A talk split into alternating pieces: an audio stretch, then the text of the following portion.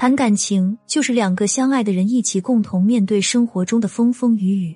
这个地方强调的是一起共同，既不是依赖另一个人得到幸福，也不是各自为营，彼此不闻不问。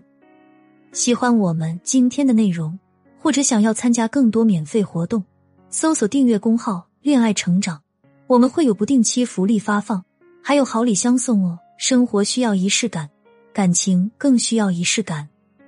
如果不懂得经营感情和经营婚姻的规律，那这种付出换来的往往都会是更坏的结果。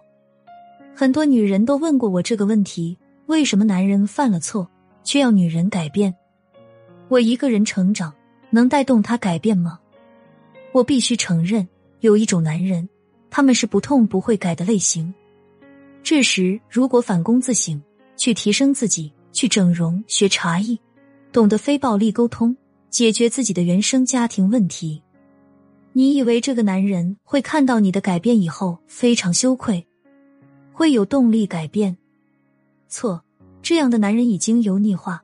看到你的改变，他会有三种想法：一，你终于不烦我了，太好了，我就当你默认我可以脚踩两只船了；二，看来我背叛你是有情可原的，你自己也知道你有问题，所以才改。